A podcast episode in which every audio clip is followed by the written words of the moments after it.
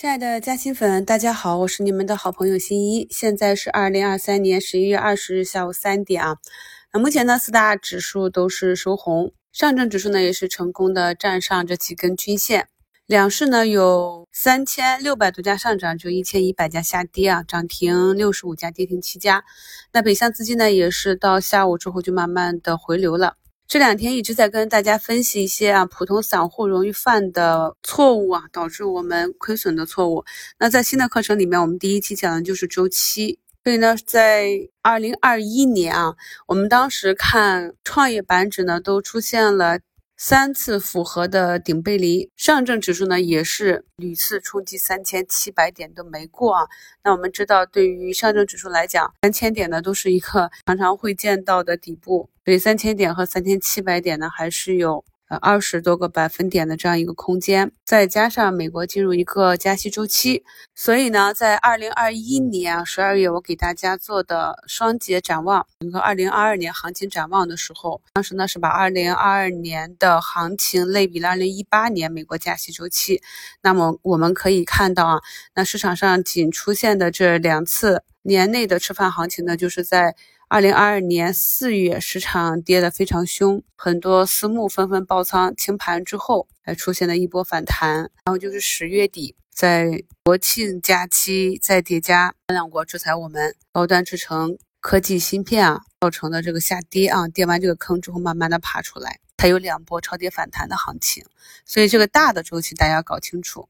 那我们当下处于一个什么周期呢？大家看一下节目简介中的图一啊，那图一呢是美元对人民币的这个离岸汇率。这个图啊，咱们学过技术的朋友一看就知道破位了啊。所以说在早盘外资呢还是流出的时候，我就在早评里跟大家讲了，由于美元对人民币汇率的这一个趋势的改变啊，北向资金流出的情况将会得以缓解。图二呢，就是今天北向资金一个流向的情况，可以看到在早盘向下流出之后呢，下午就回流了。如果汇率持续的保持这样一个美元走低的这样一个情况的话，我们也呃基本上是可以判断北向的抛压这块的问题是可以得到解决的。再就是呢，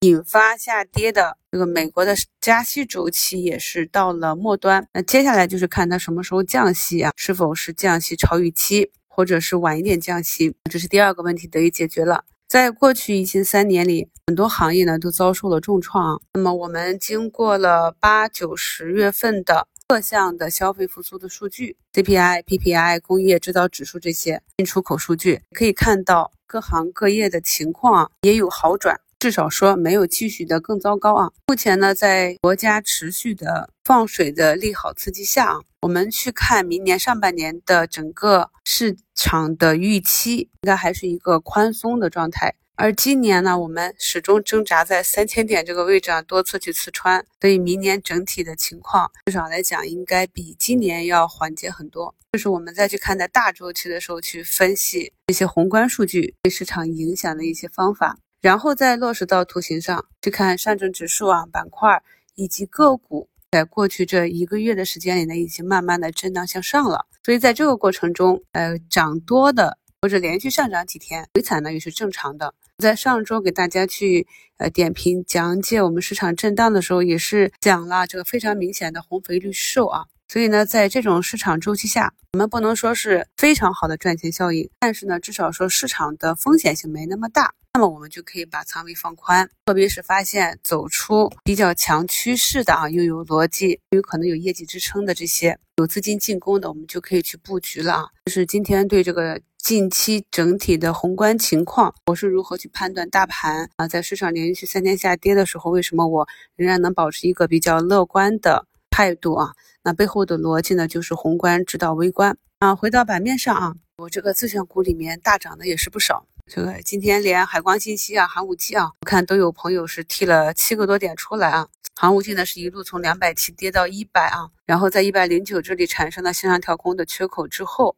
短短十一个交易日啊，就走出了一百六十九点八的这样一个短期高点，涨幅呢达到百分之五十啊。所以呢，反弹一触即发，反弹来的时候，选对这个弹性比较大的这些标的呢，也非常的快啊。我们看一下这个位置啊，从一百六十九最早达到这个位置的时候是七月份啊，七月到八月到九月啊，再到十月啊，下跌了三个月，六七十个交易日的跌幅，在十二个交易日就收复了。复盘这种图形呢，让我们思考，在阴跌的过程中去扛是非常难熬的。不知道在哪一个日子里呢，你就突然下定决心去割肉止损了，并且呢，在股价止跌企稳再次出现弱转强的信号，大部分人呢是买不回来的啊。然而在上升的过程中，同时也是很快的，所以在十月底啊。市场寻底筑底的时候，我也是反复强调要打起精神，认真复盘。那一段最后的下杀，是我们在逆势中啊去复盘寻找机会，调仓换股非常好的机会啊。下午呢，像中贝通信啊、皇庭国际这种也拉了尾盘。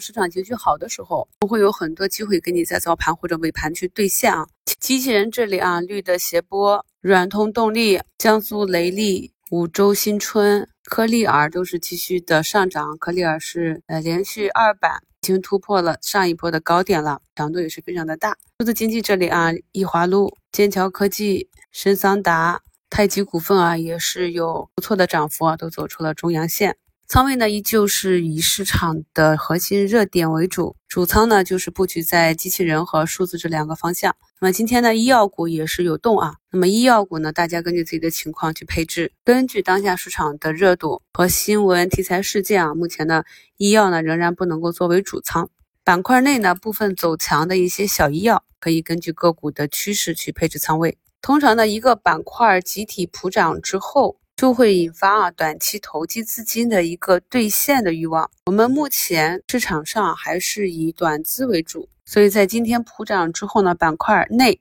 明天呢大概率要分化啊。那么我们去观察一下什么样的个股近期的涨幅会比较大，比较容易跑出来。首先就是盘形比较小的啊，量小的弹性大，或就是市盈率比较高的。以前呢跟大家在课程中讲过，买在高市盈，卖在低市盈。还不理解这句话的朋友呢，可以在节目下方留言，我们在后期的课程中会逐一知识点跟大家去讲解。汽车零部件和机器人的这个中军拓普集团今天也是站上八百亿了啊！我们从六十四五啊年线下方开始跟踪的，目前呢也是七十四啊涨了十块钱了。把仓位布局在市场的热点板块中，把握市场的结构化行情。感谢收听，我是你们的好朋友新一。